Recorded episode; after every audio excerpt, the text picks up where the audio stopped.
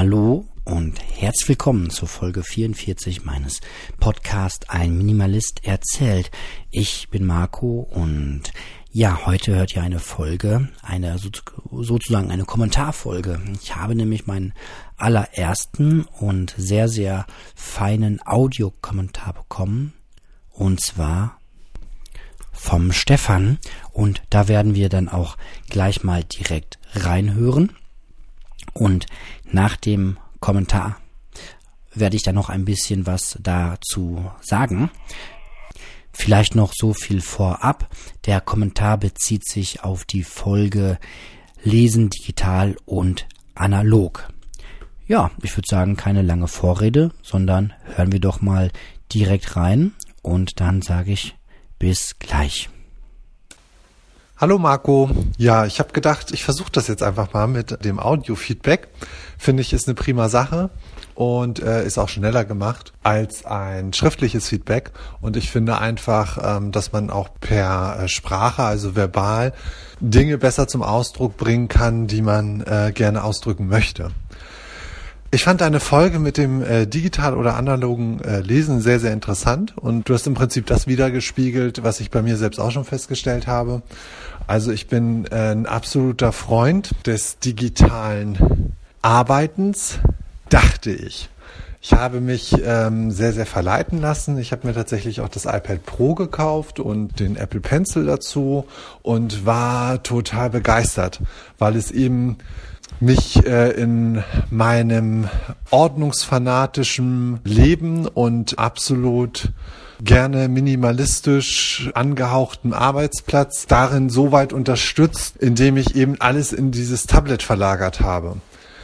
Nun bin ich Spätstudent gewesen, das heißt, ich habe mich äh, per Fernstudium weitergebildet, habe dort meinen Psychologieabschluss mittlerweile gemacht und habe für mich tatsächlich festgestellt, dass das Digitale mich eher verwirrt hat. Ich möchte mich schon als sehr affin bezeichnen. Allerdings äh, habe ich tatsächlich die Feststellung gemacht, was du auch schon gesagt hattest, dass es mir persönlich leichter gefallen ist, mein Fokus auf das Lernen zu legen, wenn ich es analog getan habe. Also ähm, das ist mit digitalen Lernkarten, es ist ja genauso. Also es ist zwar irgendwie toll, dass da ein Algorithmus hintersteckt und es ist toll, dass, dass ähm, dieses Programm mich dabei unterstützt. Nur mir fiel es sehr, sehr schwer, mich auf die Lernkarten zu konzentrieren, wenn ich dieses Gerät in der Hand hatte. Also sei es nun iPad oder iPhone, das äh, war in dem Moment egal, weil ich mit diesem iPad und mit diesem iPhone eben auch ganz viele andere Dinge verbunden habe. Sprich, ich habe mit dem iPhone oder iPad eben auch Kommunikation verbunden. Ich habe Kommunikation auf dem Online-Campus verbunden. Ich habe Kommunikation via E-Mail verbunden. Beim iPhone eben äh, via WhatsApp und so weiter.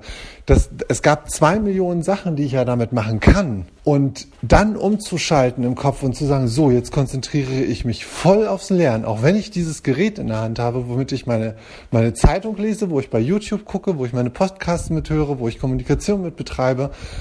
Das fiel mir so wahnsinnig schwer. Hingegen habe ich dann probiert, einfach ganz altmodisch mit Karteikarten wieder zu lernen, die ich mir selber schreibe, also Papierkarteikarten. Und dort habe ich tatsächlich festgestellt, dass es so toll ist, weil wenn ich aufs Sofa gegangen bin und diese Karteikarten, nur diese Karteikarten in der Hand habe, konnte ich gar nichts anderes machen, als mich nur auf die Karteikarten zu konzentrieren. Und so ist es bei Büchern auch, ähm, also bei Lehrbüchern habe ich festgestellt, ich brauche dieses Rumblättern, ich muss querlesen können, ich muss mir Marker setzen können und so weiter. Und ich habe festgestellt, zu meinen hochdigitalen Zeiten, die ich wirklich exzessiv betrieben habe und ich habe versucht, so wenig Papier wie möglich einzusetzen, dass ich immer nur mit Swipen beschäftigt war. Ich war immer nur damit beschäftigt, Dinge zu suchen, Dateien zu suchen, hin und her zu swipen und, und, und das, das, das ist nicht das Nonplusultra für mich gewesen. Überhaupt nicht. Ich habe eher das Gefühl gehabt, ich war mehr damit beschäftigt, mich zu organisieren und zu suchen. Und dann war der Apple Pencil auf einmal leer und dann konnte ich nicht mehr schreiben. Dann habe ich ihn vergessen aufzuladen und ich konnte nicht schreiben. Oder das Programm hat einfach äh, gestockt. Oder, oder, oder. Also es gab immer irgendetwas, wo ich dachte, mein Gott, diese Zeit, wo ich einfach einen Zettel genommen habe und, und darauf geschrieben habe, war so einfach. Ja, es bedarf in solchen Momenten mehr organisatorischem Geschick, um alles wiederzufinden. Aber es brennt sich bei mir viel, viel besser ins Gehirn ein, weil ich mich viel intensiver mit, den, mit diesen Dingen, mit den eigentlichen Dingen auseinandersetze und nicht mit dem drumherum. Ne, so bei der Technik muss ich halt immer gucken, reicht das iPad aus? Und dann spielt ja auch die Angst immer eine große Rolle. Was ist in zwei Jahren? Dann gibt es wahrscheinlich schon das nächste oder das übernächste iPad. Werde ich denn Updates erhalten? Wird mein Programm geupdatet? Kann ich meine Dateien dann noch öffnen? Und so weiter. Also das ist Punkt eins. Ähm, ich habe einfach gemerkt, wenn ich mit Papier arbeite, wenn ich einfach dieses Analoge wieder habe, dann werde ich ruhiger und setze mich halt mit den Dingen intensiver auseinander. Und ich glaube, was auch ein großer Punkt ist, ist dieses, ich setze mich an meinen Arbeitsplatz und an diesem Arbeitsplatz arbeite ich jetzt oder studiere jetzt oder wie auch immer, dass man vom Kopf absolut in diese, in diese Situation reinkommt, wie, ähm, das ist ja genauso beim Schlafengehen, deshalb soll man im Bett eben nur schlafen, weil der Körper, der Geist, alles stellt sich drauf ein. Wenn ich ins Bett gehe, dieses Bett, da schlafe ich, da mache ich nichts anderes. Also im Normalfall. So, es gibt bestimmt Dinge, die man im Bett noch so machen kann, aber ähm, nicht Fernsehen. So, und so ist es eben mit dem Arbeiten auch. Ne? Und das verschwimmt alles. Es verschwimmt alles dadurch, wenn ich mein Tablet in die Hand nehme oder mein, mein Handy in die Hand nehme, mein Smartphone in die Hand nehme, verschwimmt es. Ich will nicht nur damit telefonieren, sondern ich mache plötzlich alles darüber. Ne, ich verwalte meine Notizen, ich lerne gegebenenfalls, ich lese, ich kommuniziere, ich konsumiere. Also es ist irgendwie, alles macht man plötzlich darüber und unser Kopf kann sich gar nicht mehr darauf einstellen, welche Situation habe ich denn jetzt gerade. So und ich merke, seitdem ich wieder mehr ins Analoge gegangen bin, dass meine Konzentration einfach auch wesentlich stärker ist. Ähm, ich merke mir besser wieder Dinge und ich kann mich stärker auf Dinge konzentrieren, weil ich eben nur diese eine Sache in dem Moment vor mir habe. Ja, das war so meine Erfahrung, die ich mal eben kurz berichten wollte. Und damit unterstütze ich dich darin, was du gesagt hast, über das Digitale und Analoge, vor allen Dingen des Lesens. Ach so, und ein weiterer Punkt mit dem E-Book-Reader. Ich hatte mal einen E-Book-Reader, habe ihn nicht mehr. Wie gesagt, ich habe dann auch viel auf dem iPad gelesen. Und im Urlaub, also ich fliege tatsächlich öfter weg, und im Urlaub habe ich festgestellt, dass ich eh immer ein Buch mitgenommen hatte, weil ich auch viel zu viel Angst habe, wenn wir zu zweit in den Urlaub fahren, am Strand, dann lasse ich meinen E-Book-Reader da liegen, ähm, dass er auch geklaut wird. Das ist ja auch ein Aspekt einfach. Also geht ja nicht nur darum, kann ich mit Sonne lesen und, und, und, und so weiter und was ist mit Sand? Heute sind die alle Spritzwasser geschützt und, und so weiter. Also das funktioniert alles, wenn man den dementsprechenden ähm, Betrag dafür ausgeben möchte. Aber es ist einfach auch ein Punkt, möchte ich riskieren, dass er mir geklaut wird? So, wenn ich meinen meinen Schinken da liegen lasse, äh, den klaut mir, glaube ich, keiner. So ein Buch, da hat keiner Interesse daran, mir, mir das zu klauen. Aber ein E-Book-Reader könnte schon für den einen oder anderen vielleicht interessant sein. Man weiß es nicht, aber ne, so, und das ist einfach dann auch so ein Punkt, wo ich sage, ja gut, aber wenn mein Buch dann weg ist, dann ist mein Buch weg, falls es so sein sollte, aber E-Book-Reader wäre schon schade, weil dann ist auch meine ganze Büchersammlung weg automatisch. Und ein weiterer Punkt, warum ich mich gegen den E-Book-Reader dann irgendwann entschieden habe, ist einfach, ein Soziologe sagte einmal, dass ähm, es immer grausam ist, dass andere darüber bestimmen, ob wir etwas lesen dürfen oder nicht. Und es muss nur mal jemand auf den Gedanken kommen und ein, jetzt ganz vereinfacht gesprochen, ein Knöpfchen zu drücken und bestimmt darüber, ob ich meine Büchersammlung noch sehe oder nicht. Und das möchte ich nicht. Also ich möchte an mein Bücherregal gehen können und ich möchte mir das Buch rausnehmen können, was ich möchte. So, und ich bestimme darüber und ich habe es gekauft und möchte dann darüber bestimmen, ob ich es jetzt gerade lesen kann oder nicht. Und das ist nicht immer gegeben, weil andere es in der Hand haben in dem Moment. Ich habe gar keinen Zugriff darauf. Und wenn irgendwas nicht funktioniert, kann ich nichts tun. Ne? So, es ist, ja, ich habe keine Möglichkeit, etwas zu machen, außer zu warten, dass es entweder ein neues Update gibt oder dass es wieder funktioniert oder wie auch immer.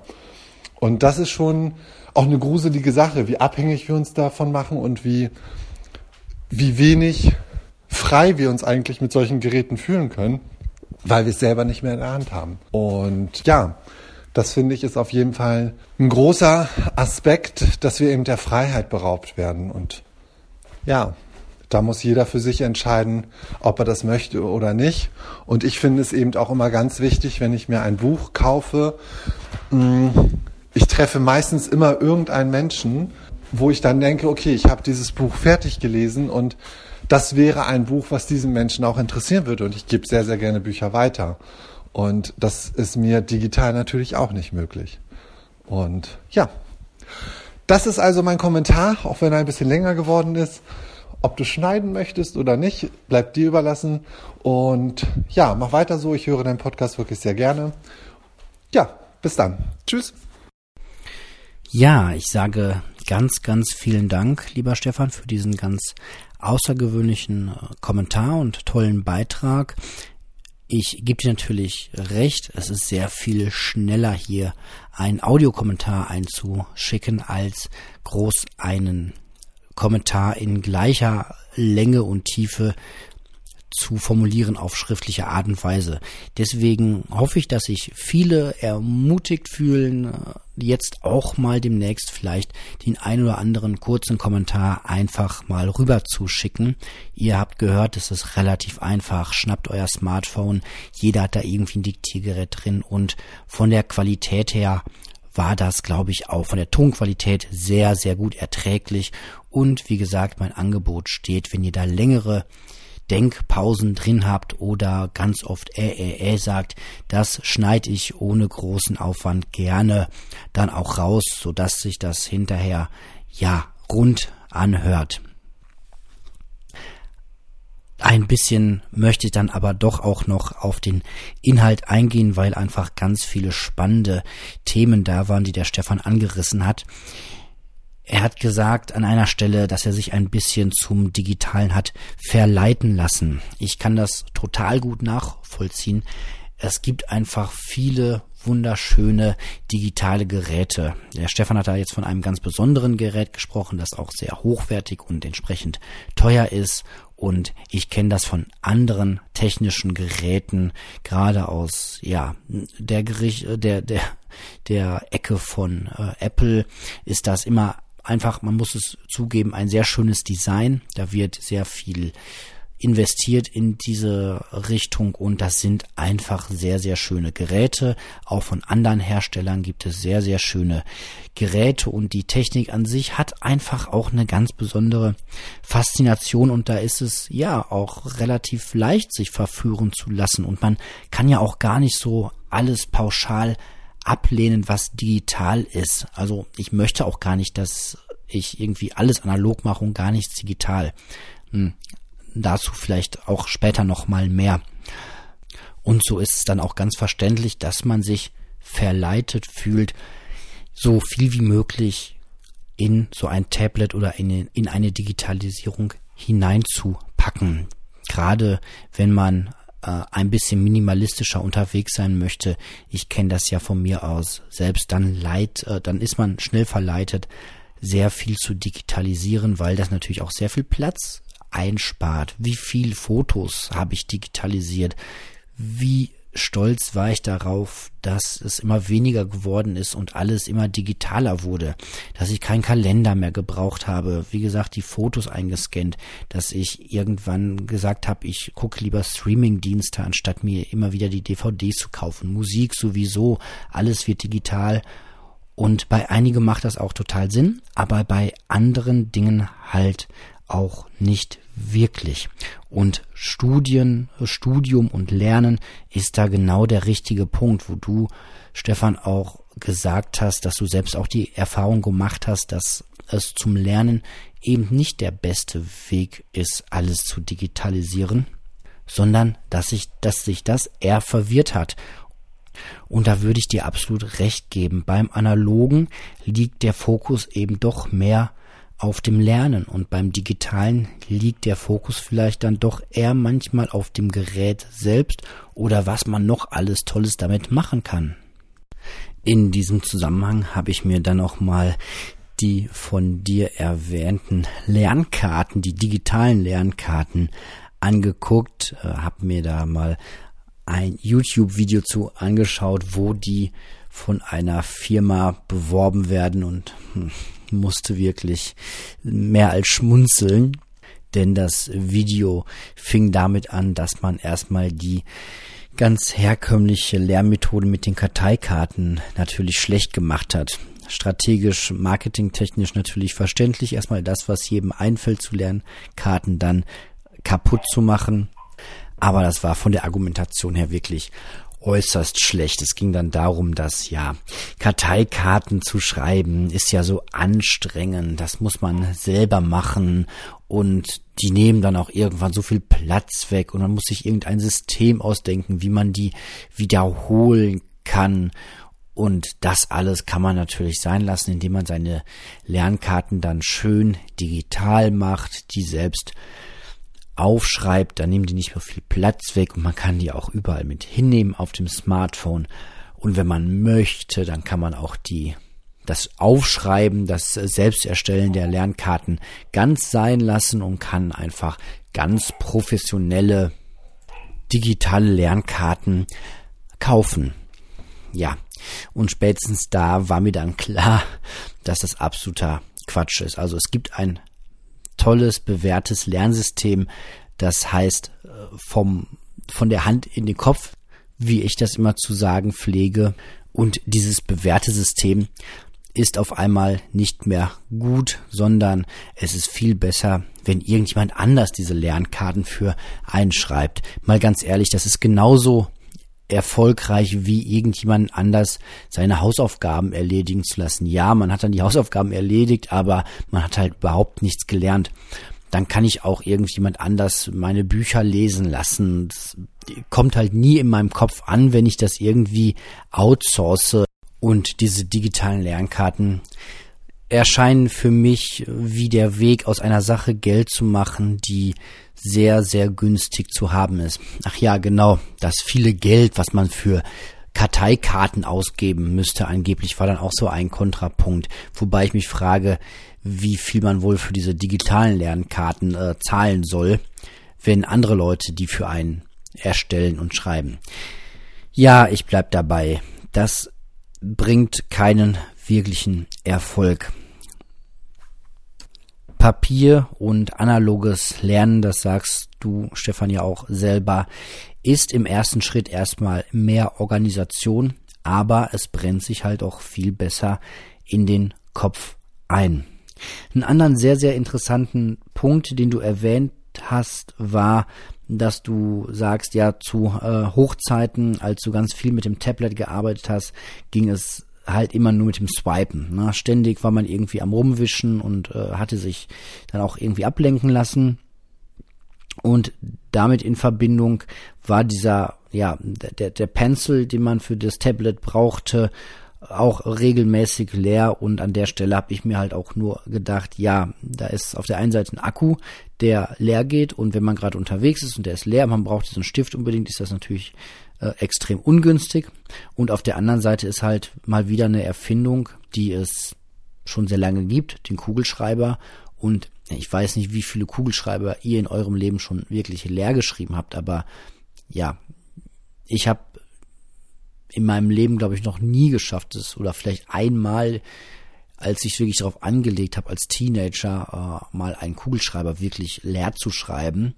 Und das klingt jetzt ein bisschen naiv und vielleicht auch technikfeindlich, weil natürlich in so einem Pencil mal wieder sehr viel mehr Technik drin steckt als in so einem Kugelschreiber, aber letztlich soll der halt vor allem auch schreiben und dann ist ein Pencil, den ich alle zwei Tage vielleicht aufladen muss, halt einem Kugelschreiber total unterlegen. So, der Pencil ist viel anfälliger für irgendwelche äußeren Einflüsse, sprich, wenn mir der Kugelschreiber ins Wasser fällt, der Klassiker, dann ist das kein Problem. Fällt mir der Pencil ins Wasser oder wird nass geregnet oder jemand schüttet einen Kaffee drüber, ist mal wieder alles sehr, sehr doof. Das passiert mir beim Papier vielleicht auch, dass da ein Kaffee drüber kippt, aber in dem Moment bin ich gezwungen, das alles nochmal abzuschreiben und lerne es schon wieder, kann es nochmal besser organisieren und habe schon wieder einen gewissen Lernvorteil. Also auch da, hm, ja, keine wirkliche Verbesserung, eher wieder so etwas wie eine Innovation. Das hat Harald Welzer einmal sehr schön beschrieben, dass wir in einer Zeit von Innovationen leben. Es gibt immer wieder was Neues, aber man muss halt immer noch mal drauf schauen, ob das Neue auch wirklich besser ist und Vorteile bietet im Vergleich zu dem, was wir vorher schon hatten. Und ganz häufig ist es mittlerweile so, dass es irgendeine Innovation gibt, so einen digitalen Pencil, der aber nur, ja, aus meiner Sicht einem Kugelschreiber nicht wirklich überlegen ist. Und dann ist es zwar eine Innovation, aber nicht wirklich eine Verbesserung. Ein anderer interessanter Punkt in deinem Kommentar war das Thema Angst. Angst vor der Kompatibilität, also sprich, ich habe jetzt auf alles auf mein Tablet draufgezogen, was ich irgendwie draufziehen konnte und lebe sehr, sehr digital. Und vielleicht ist auch alles toll gebackupt, aber ich komme dann natürlich in den Zwang, dass ich alle zwei oder drei Jahre äh, schauen muss, dass ich mir dann ein neues Gerät kaufe, weil die Software natürlich regelmäßig geupdatet wird. Das ergänze ich jetzt mal dazu. Die Software wird auch immer größer und komplexer. Also es scheint niemand irgendwie bei der Software Entwicklung sich zu denken, hm, wäre doch schön, wenn wir könnten ja schneller werden, indem wir weniger Effekte einbauen, sondern ich erlebe bei jedem Betriebssystem immer nur noch ein aufgeblähtes äh, Betriebssystem. Selbst, also im Safari neuerdings, äh, was heißt neuerdings, seit einiger Zeit, gibt es dann diesen Effekt, dass beim Fenster, wenn ich das hin und her bewege, quasi das durchscheint, was dahinter ist. Also ganz praktisch, wenn ich ein Safari-Fenster aufhabe und ich habe dahinter einen roten Hintergrund, dann scheint der rote Hintergrund so durch die Website so durch und durch das Browserfenster, wo ich mir denke, so, was soll das? Warum schreibe ich einen, auch nur eine Programmzeile, die das kann und verbrauche Arbeitsspeicher und Rechenleistung dafür, damit irgendetwas durchscheint, was mich persönlich dann auch noch stört? Warum verwende ich nicht meine Intelligenz darauf, dass das nächste Betriebssystem, ja, weniger braucht, weniger Effekte hat, anstatt mehr. Ich weiß nicht. Also mir gefällt diese Entwicklung nicht. Jedenfalls ist sie da. Äh, die Betriebssysteme werden halt immer komplexer. Die Programme auch. Und das heißt, ich brauche auch regelmäßig schnellere Software und schnellere Hardware. Und bin dann natürlich äh, gezwungen, regelmäßig auch das Geld irgendwie aufzutreiben, das zu haben. Im Umkehrschluss, wenn ich relativ analog lebe, brauche ich nicht alle paar Jahre neues Equipment. Und muss mir auch keine Sorgen machen, ob bei der nächsten Programmversion die Dateien, die ich mal vor zwei, drei, vier, fünf Jahren erzeugt habe, immer noch kompatibel sind. Dann noch zu dem ganzen Komplex E-Book Reader hattest du noch mal ergänzt, dass man natürlich auch die Sorge haben kann, dass im Urlaub der E-Book-Reader geklaut wird. Das hatte ich gar nicht noch äh, mit eingerechnet. Ja, klar, wenn ich am Strand bin und habe da mein äh, dickes Buch rumliegen, was vielleicht sogar ein bisschen zerfleddert ist und ein Taschenbuch ist, dann wird das niemand wirklich klauen wollen oder haben wollen. Wenn ich da ein hochwertiges Tablet rumliegen habe, auch wenn es Spritzwasser geschützt ist und die äh, Entspiegelung da irgendwie drin ist, dass es bei hellem Licht mich auch irgendwie, dass ich da trotzdem mit arbeiten kann, dann wird das auch ein entsprechend teures Gerät sein. Da muss ich schon wieder Angst haben, dass es irgendwie geklaut wird. Und schon ist der Urlaub wieder ein bisschen unentspannter, weil ich dann äh, öfter mal aus dem Wasser rausgehe, vielleicht um nachzugucken, ob es noch da ist oder wie auch immer. Jedenfalls kein wirklicher Vorteil, so ein teures Gerät mit an den Strand oder in den Urlaub zu nehmen. Ja, außerdem, das sprichst du auch an, ist es so, dass ja irgendwelche anderen Leute oder externe hm, Institutionen darüber entscheiden, was wir lesen können oder anschauen können, das ist ja zum Teil heute auch schon. Ich kann mir nur die Serien angucken und die Filme ansehen, die es bei Netflix gibt. Ich bin da nicht wirklich frei in meiner Auswahl. Ich hatte das vor kurzem, dass ich mir überlegt habe, ach, jetzt hätte ich eigentlich Lust, mal wieder so eine ganz alte Serie zu gucken. So eine alte, weiß ich nicht, Detektivserie oder so. Es gab früher auf äh, im Privatfernsehen in den 90ern so eine Serie, hieß Columbo. Da war so ein äh, ziemlich abgehalfterter Detektiv mit äh, dicken langen Trenchcoat und Zigarre, der immer so ein bisschen dusselig um die Ecke kam, aber dann irgendwie durch deine seine Dusseligkeit, die auch zum Teil bewusst gespielt war, dann irgendwie immer die Fälle gelöst hat äh, aus ja sehr sehr schön gemacht für damalige Verhältnisse und irgendwie auch zeitlos und da habe ich mir auch gedacht, ach, das könnte man sich heute auch nochmal anschauen. Könnte ich wahrscheinlich auch irgendwo bei YouTube, aber bestimmt nicht irgendwie bei ähm, Netflix oder Amazon oder sonst wie jetzt.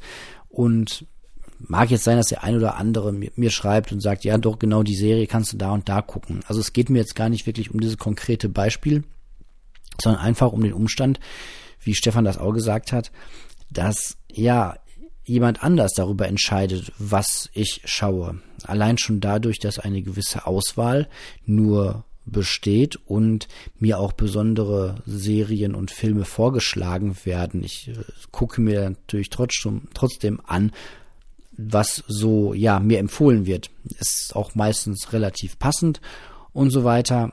Mm, aber letztlich liegt es dann irgendwie nicht mehr so richtig in meiner Hand und wer weiß, ob es nicht irgendwie in der fernen Zukunft, äh, ja, irgendwelche Dinge passieren oder ich dem Anbieter auf einmal nicht mehr gefalle oder ja aus irgendwelchen Gründen plötzlich mal gesperrt werde, zum Beispiel, ja.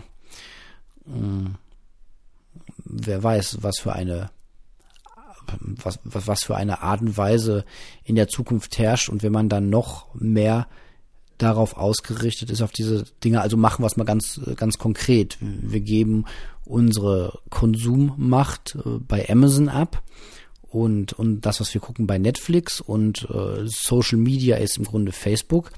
Und wenn jetzt irgendjemand auf die Idee kommt, naja, wir können die Leute weiterhin mit einer Ordnungswidrigkeit belegen und du musst irgendwie für Falschparken äh, dann 20 Euro zahlen oder so.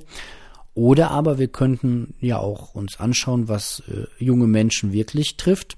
Die Diskussion gibt es ja in anderen Ländern auch schon. Da gibt es auch Internetsperren als äh, Strafmittel. Und ja, so eine Woche mal kein Facebook haben, ist jetzt für mich lächerlich, weil ich habe kein Facebook.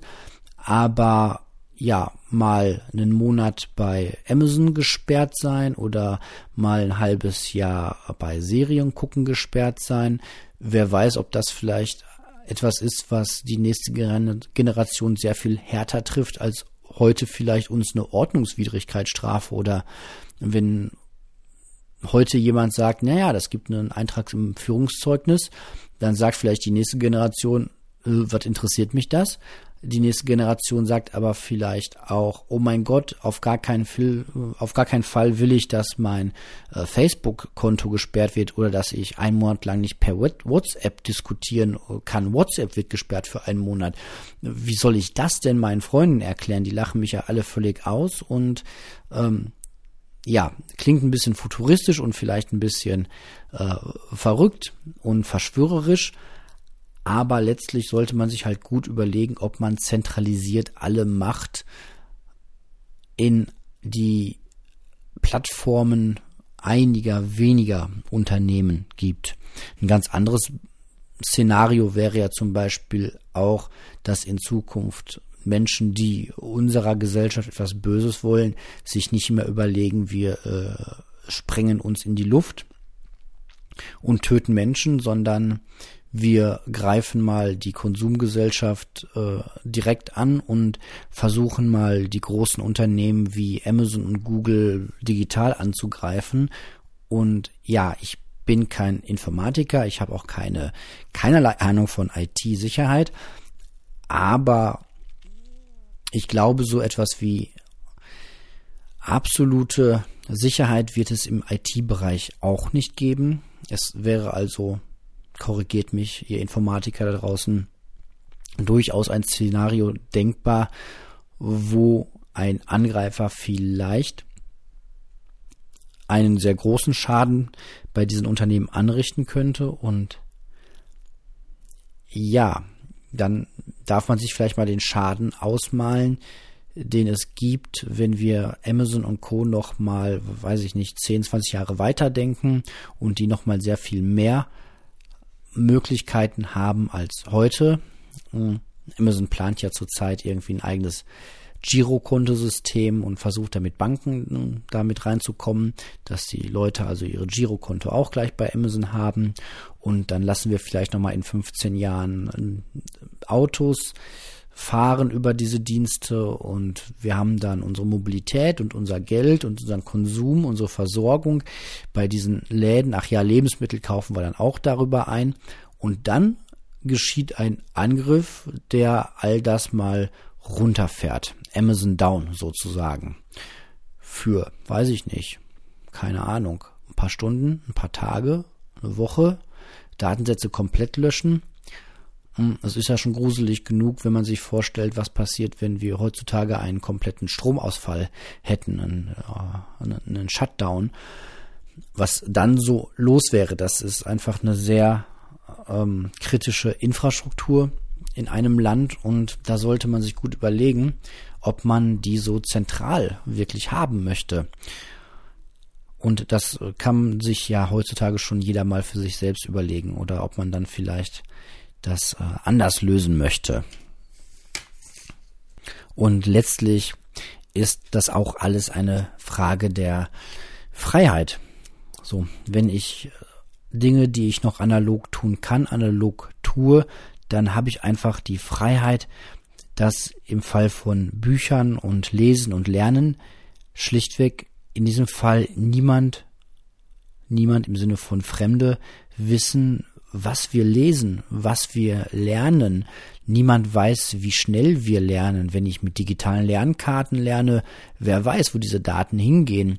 Möchte ich in Zukunft, dass meine Kinder in einer Schulumgebung sind und lernen und gleichzeitig ihre Lerngeschwindigkeit irgendwo ausgewertet wird? Nee, möchte ich nicht. So. Ich bin froh darum, dass in meine Hefte, die ich reingeschrieben habe, niemand auswerten konnte, was ich da reingeschrieben habe, sondern dass das total privat war und dass niemand wusste, wie schnell ich ein Buch gelesen habe oder wie langsam und wie oft ich vielleicht eine Stelle doppelt lesen musste. Mag alles sein, dass das schön daherkommt, wenn man mir sagt, ja, deine Kinder können aber viel besser lernen, wenn der Algorithmus äh, weiß, wo sie Schwierigkeiten haben und dass sie dann, dass ihnen dann gut geholfen wird. Das kommt natürlich immer alles in dem Mantel daher, der einem sagt, wir wollen, dass es alles ganz toll ist und dass jeder seine Chancen nutzt. Aber letztlich kann mir niemand garantieren, dass darüber nicht auch, ähm, ja, vielleicht Menschen aussortiert werden, die einfach lernschwächer sind und wo man sagt, es lohnt sich jetzt nicht wirklich da was zu investieren, weil du hast einfach schon die letzten zehn Jahre gezeigt, dass du nicht so lernfähig bist und was da so privat los war, was vielleicht der Grund war, ist uns völlig egal. Und ja, du kommst jetzt zwar von der Schule runter, aber im Grunde weiß der Algorithmus schon, dass du nicht, nicht die hellste Birne bist und äh, deswegen wirst du auch erst gar kein Jobangebot bekommen. So. Ähm, wer weiß, ob es nicht genau in diese Richtung äh, hingeht. Und ja, da ist es eine ganz zentrale Frage, sich zu überlegen, wie weit man so seine eigene persönliche Freiheit abgeben möchte für äh, Bequemlichkeit, dass man nicht selbst mit der Hand schreiben muss, was auch eine verrückte Idee ist.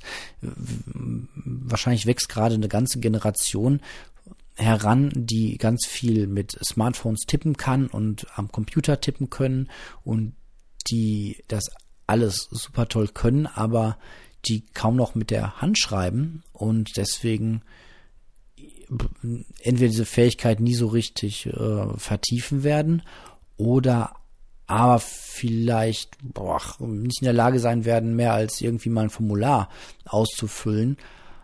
Und das ist halt wirklich eine Kulturtechnik, wo ich mir denke, das darf nicht passieren, dass das äh, verloren geht, wenn ich heute junge Menschen höre und, und frage, ob sie, das ist jetzt sehr äh, jugendkritisch, so soll es gar nicht rüberkommen. Egal welches Alter, wenn ich äh, höre, dass Menschen sagen, nee, ich lese nicht, weil ich kann nicht so schnell lesen, dann macht das schon irgendwas in mir.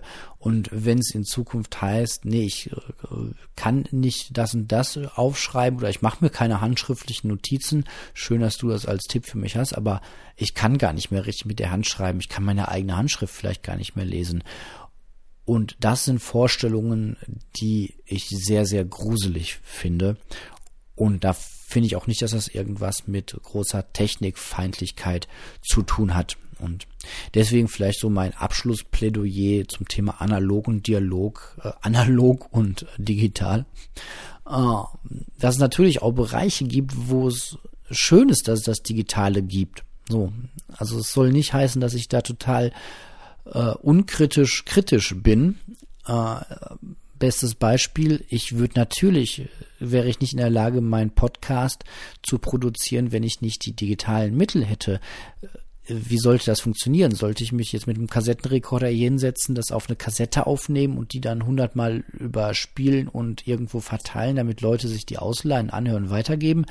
Netter Gedanke, witzig, aber natürlich nicht so. Ich brauche natürlich das Digitale für einige Dinge. Wenn ich Videos drehen, bearbeiten möchte, dann geht das besser digital. Und wenn ich irgendwelche Podcasts hier produzieren möchte, dann auch. Und es wird auch nicht mehr irgendwie sein, dass man einen ganzen Roman äh, mit der Hand schreibt oder auf der Schreibmaschine.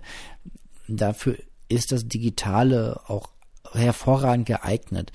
Aber es muss auch noch weiterhin das Analoge geben unser Gehirn ist halt nicht digital und der beste Weg, um etwas ins Gehirn reinzubekommen, ist es mit den eigenen Händen irgendwie zu begreifen, aufzuschreiben, zu zeichnen, das Papier zu spüren, eine Haptik zu haben. Das alles braucht unser Gehirn schlichtweg, um auch eher neue Verbindungen knüpfen zu können. Und das muss mehr als einfach nur Wischen sein. Das muss mehr sein als einfach nur standardisierte Lernkarten digital, sondern da muss das Auge sich an irgendwelche Besonderheiten erinnern können, an, an Zeichnungen, an Ungenauigkeiten, an durchgestrichene Sachen. Ja. Und deswegen würde ich sagen, ähm, werde ich für mich überall da, wo es irgendwie geht, das Analoge weiterhin benutzen da, wo es besser ist und wo es eigentlich auch gar nicht anders geht, natürlich auch das Digitale. Und ja, ich glaube, damit fahre ich eigentlich schon ganz gut. Und das war's dann auch erstmal für die heutige Folge. Ich hoffe, es hat euch gefallen mit dem langen Audiokommentar vom Stefan wofür ich nochmal ganz herzlich danken möchte. Da waren nämlich viele tolle Gedanken dabei. Das war eine schöne Grundlage für die heutige Folge. Und natürlich an euch alle da draußen, wenn ihr Lust habt, mir auch mal was zu schicken, dann ja, macht das einfach an mails at einminimalist.de oder geht auf meinen Blog, da kriegt ihr auch nochmal die Kontaktdaten. Das ist einminimalist.de. Und ja, nehmt euer Smartphone, sprecht es ein, schickt es mir rüber und ich baue es dann gerne in die Folgen ein. Noch sind es nur, ist es nur einer oder sind es dann in Zukunft vielleicht nur sehr wenige? Je mehr es werden, umso ja, schwieriger wird es ja auch, das einzubinden. Also ich könnte jetzt auch keine 100 Kommentare einbinden und die alle so gründlich besprechen. Deswegen nutzt vielleicht die Chance, wenn ihr Lust habt, mal hier zu erscheinen persönlicher ist es auf jeden Fall als eine E-Mail und für mich war es auch ein sehr, sehr cooles Erlebnis, mal einen Hörer zu hören. Und das gibt dem Ganzen hier nochmal etwas sehr reelleres, mm, weil ja, ich sitze halt hier in meinem Wohnzimmer und spreche in ein Mikrofon und schicke das raus. Und ich sehe auch ein paar Zahlen, die mir sagen, dass das eine gewisse Anzahl von Leuten runtergeladen haben, aber dahinter bekomme ich halt nicht sehr, sehr viel mit, bis auf einige E-Mails gelegentlich. Aber da ist so ein Audiokommentar nochmal natürlich etwas ganz, ganz anderes. Gut, das war's von der heutigen Folge. Ich danke für eure Aufmerksamkeit und hoffe, dass wir uns dann bald wieder hören. Bis bald.